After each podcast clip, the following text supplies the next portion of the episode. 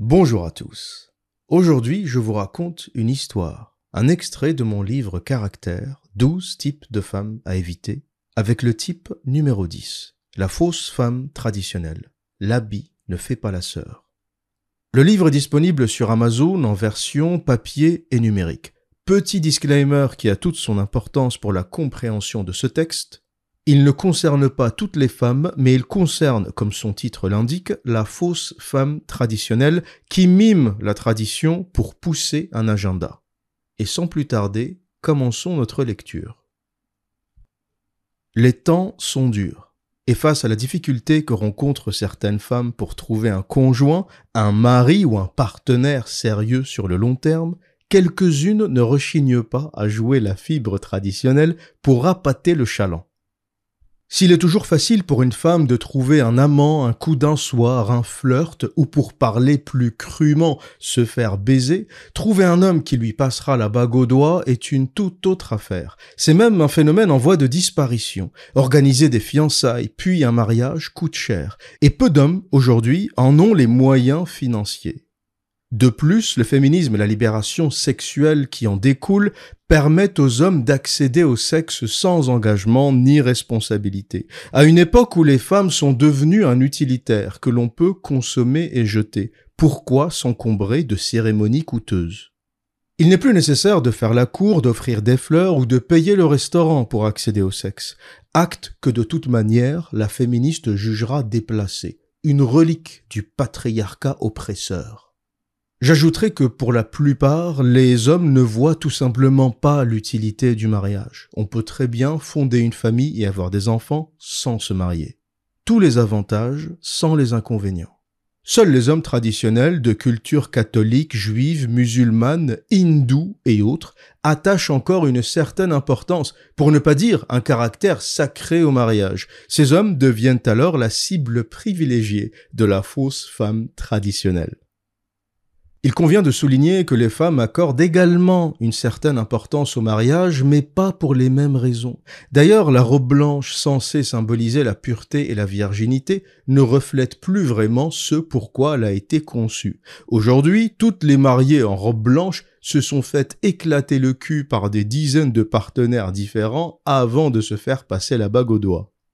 Elles ont connu un nombre incalculable d'hommes avant leur mari, et arrive à cette cérémonie avec des kilomètres de queue au compteur.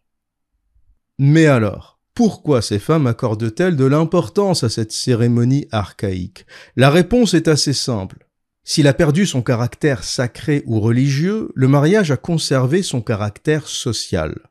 Et pour une femme, être mariée et porter un diamant constitue une marque de statut social, une forme de reconnaissance. Son diamant, qui aura coûté plusieurs mois de salaire à son futur mari, crie au monde Regardez-moi, j'ai de la valeur. Un homme a payé très cher pour m'avoir. Et c'est bien tout ce qui intéresse ces femmes. Le mariage leur permet de s'acheter une vertu après des années de débauche et une nouvelle crédibilité auprès du monde. Autre raison, le mariage peut aussi être intéressé et servir un agenda méticuleusement planifié. Pour illustrer ce phénomène, je vais vous raconter l'histoire vraie de cet Australien de confession musulmane, Faisal. Souhaitant rencontrer une femme qui partageait les mêmes valeurs, il s'inscrivit sur un site de rencontre communautaire, muslima.com. Comme son nom l'indique, ce site est censé mettre en relation des individus de confession musulmane qui partagent les mêmes valeurs et qui désirent se mettre en couple sur cette base. Il y fit la rencontre d'Asma, une jeune et jolie marocaine. Les premiers échanges virtuels se passèrent plutôt bien, et Faisal décida de se rendre au Maroc depuis Sydney où il résidait afin de faire sa connaissance et celle de sa famille. Faisal tomba sous le charme. Il finit par demander la main d'Asma auprès de ses parents comme le veut la tradition. Le couple se maria, Asma obtint son visa et s'envola pour l'Australie quelques semaines plus tard pour le rejoindre. Cependant, au bout de quelques mois de vie commune, Faisal réalisa que cette femme dite traditionnelle était excessivement matérialiste. Elle aimait les vêtements de marque, les bijoux, les montres. Il raconta lui avoir acheté des survêtements Gucci, des vestes en cuir, des chaussures de marque. Il lui paya des vacances, des voyages au Maroc et il envoya même de l'argent à sa famille. En tout, il dépensa pour elle plus de 200 000 dollars australiens. Pour soutenir le train de vie de sa femme et satisfaire ses goûts pour le luxe, Faisal dut prendre un deuxième emploi et s'endetter auprès de plusieurs banques. Il se sentait fatigué, cette pression financière quotidienne devenait insupportable et les querelles avec sa femme furent de plus en plus fréquentes. Usé, il décida d'en parler à son avocat et entama une procédure de divorce. Asma apprit que son mari souhaitait divorcer en découvrant des échanges de mails entre Faisal et son avocat. Elle fut furieuse mais aussi inquiète. Pas parce qu'elle aimait son mari ou qu'elle avait peur de le perdre, mais pour une raison plus intéressée. N'étant pas mariée depuis suffisamment longtemps pour obtenir un titre de résident australien permanent, elle risquait l'extradition vers le Maroc. Ce fut à cet instant qu'elle décida d'élaborer son petit stratagème.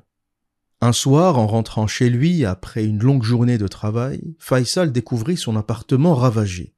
Les meubles retournés, des verres cassés sur le sol, des traces de vin sur le tapis, Asma en colère lui lança Tu te crois malin en parlant de moi à ton avocat Maintenant, regarde ce que je vais faire de ta vie. Après cette altercation, elle se sauva, prit la direction de l'ascenseur et quitta l'immeuble. Quelques minutes plus tard, elle débarqua au commissariat en nuisette, couverte de bleu. Elle raconta à la police que Faisal l'avait battue. Il fut alors immédiatement convoqué au commissariat et arrêté. Il passa la nuit en garde à vue, risquant sept ans de prison pour violence conjugale. Mais que s'est-il passé? Comment ces bleus étaient-ils apparus sur le corps d'Asma? Faisal l'avait-il vraiment battu lors de cette courte altercation dans leur appartement? Pendant deux mois, Faisal tenta de prouver son innocence. Il dépensa 20 000 dollars australiens en frais d'avocat afin de passer en revue toutes les caméras de surveillance de l'immeuble. Et puis, bingo, ses avocats dénichent son ticket pour la liberté. Sur l'une des vidéos capturées par la caméra de surveillance de l'ascenseur, datant du soir où Asma aurait été battue par son conjoint, on l'apercevait en nuisette, s'infligeant des coups au visage. Tel un boxeur, elle se donnait des droits, des gauches, des uppercuts à tour de rôle et des coups de poing d'une rare violence en direction du visage. À la suite de la découverte de ce spectacle surréaliste, la police abandonna immédiatement les chefs d'accusation contre Faisal. Cependant, le mal était fait. Même s'il venait d'échapper à sept années de prison, il se retrouvait ruiné, endetté, et habitait désormais en colocation à 50 kilomètres de son lieu de travail, le seul loyer qu'il pouvait encore se permettre. Cependant, Faisal fut choqué de constater que malgré les fausses accusations portées contre lui, Asma n'encourait aucune peine. Après avoir tenté de détruire sa vie financièrement, émotionnellement, après avoir essayé de l'emprisonner par une fausse accusation de violence conjugale, la police la laisse partir. Personnellement, ce fait ne m'a pas choqué. N'oubliez pas que nous sommes en Australie, un pays féministe et féminisé où la législation est largement en faveur des femmes. Être une femme en Australie équivaut à détenir des super-pouvoirs. Être un vagin sur pattes vous permet de détruire la vie d'un homme en toute impunité. J'aimerais ici ouvrir une parenthèse afin d'expliquer pourquoi les pays occidentaux donnent autant de pouvoir aux femmes. Car il ne faut pas oublier que les femmes ne possèdent que le pouvoir que les hommes veulent bien leur conférer. Toutes ces lois profitables aux femmes, le traitement de faveur que leur octroie le système judiciaire et les médias, totalement acquis à la cause des femmes, sont avant tout le résultat d'une volonté masculine. Les politiciens, les législateurs, les CEO des grandes multinationales qui favorisent les luttes féministes sont en écrasante majorité des hommes. La question que l'on est alors en droit de se poser est la suivante. Pourquoi? Pourquoi ces hommes confèrent-ils autant de pouvoir aux femmes? La raison est tout simplement politico-économique. Contrairement aux hommes, les femmes sont impulsives, émotionnelles et donc plus sensibles à la propagande. Elles sont aussi plus dociles et de ce fait plus manipulables par les politiques et les publicitaires. Elles voteront pour qui on leur demandera de voter. Elles achèteront ce qu'on leur demandera d'acheter. elles ne manifestent pas, ne se rebellent pas. Et lorsqu'elles le font, elles sont capables d'une moindre violence physique qui sera facilement canalisable par les forces de l'ordre. À l'opposé, les hommes se montrent moins dépensiers, plus rationnels, ils réagissent moins bien à la publicité et à la propagande.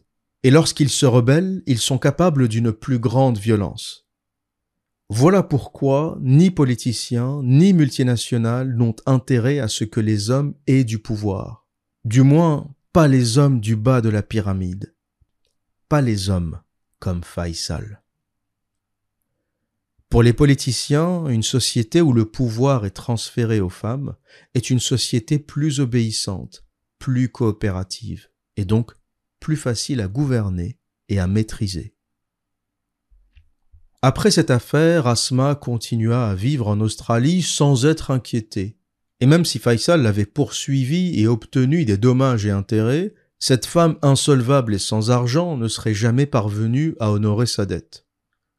Au mieux, elle se trouvera une autre victime, un Australien fortuné, certainement bien plus âgé, qui acceptera de financer son train de vie contre un petit coup de bite de temps en temps. Il existe même un nom pour ce type d'homme, le sugar daddy. Comme c'est le cas depuis la nuit des temps, dans les moments difficiles, la prostitution, quelle qu'en soit la forme, reste le métier vers lequel les femmes s'orientent par nature. Dans cette histoire, Faisal s'est fait avoir comme un bleu par une femme qui a su exploiter sa faille, la religion, et qui a su jouer la carte de la tradition. Il a fermé les yeux sur ses défauts, ses excès, aveuglé qu'il était par l'image de la femme traditionnelle. Ayant perdu toute sa raison, il a traité cette petite pute matérialiste comme une véritable princesse sortie d'un conte des mille et une nuits. Malheureusement, ce type de fait divers est amené à se reproduire et à se multiplier. Aujourd'hui, les femmes en mal de mariage et de relations longues n'ont d'autre choix que d'exploiter les faiblesses des hommes à la fibre traditionnelle et religieuse, les derniers hommes sur Terre encore assez fous pour se marier. Et pour cause, imaginez un instant l'aberration financière que représente un mariage. La bague de fiançailles, les alliances, la location de la salle de mariage, les cartes d'invitation, le traiteur, le DJ, les fleurs, la robe blanche, les robes des demoiselles d'honneur, la voiture, le chauffeur, le voyage de noces, et j'oublie certainement d'autres choses, car comme vous l'aurez deviné, le mariage ne fait vraiment pas partie de mes centres d'intérêt. Ce qui est certain, c'est que le tout vous coûtera un bras, et le divorce qui suivra risque de vous coûter le bras restant. Comme me le disait mon client fortuné du Qatar, et ce conseil émane de l'un des hommes les plus riches de la planète, fais des gosses, mais ne te marie jamais. Le mariage donne à beaucoup trop de femmes une crédibilité qu'elles ne méritent pas. Après avoir fait la pute pendant des années, entre 16 et 30 ans pour la plupart, elles tentent de se trouver une nouvelle virginité au sens propre comme au sens figuré, telle une voiture volée que l'on maquille avant de la revendre. Comme nous l'avons évoqué au chapitre 9 au sujet de ma copine marocaine, la fumeuse qui puait de la gueule, les opérations pour recoudre l'hymen sont devenues monnaie courante chez les musulmans. Celles-ci se généralisent aussi bien en Europe qu'en Afrique du Nord et au Moyen-Orient.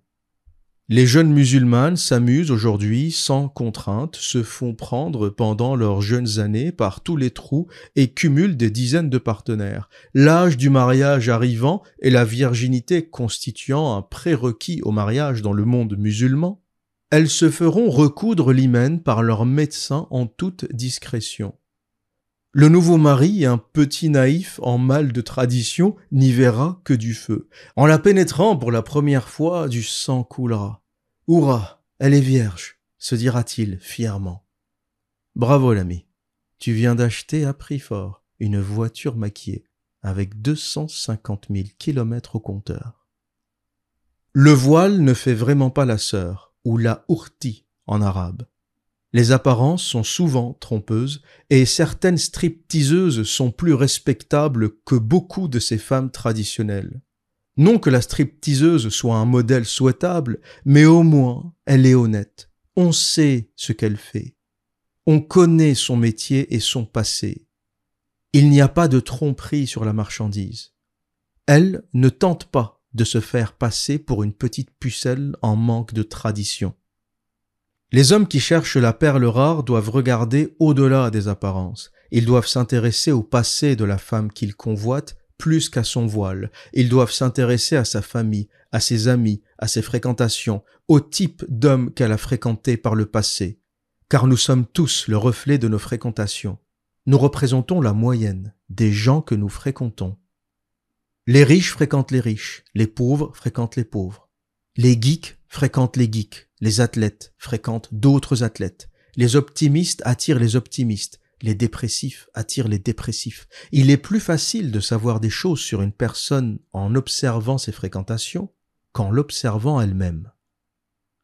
La femme, telle un caméléon, sait en surface changer ses apparences et ses croyances pour vous séduire et obtenir ce qu'elle désire.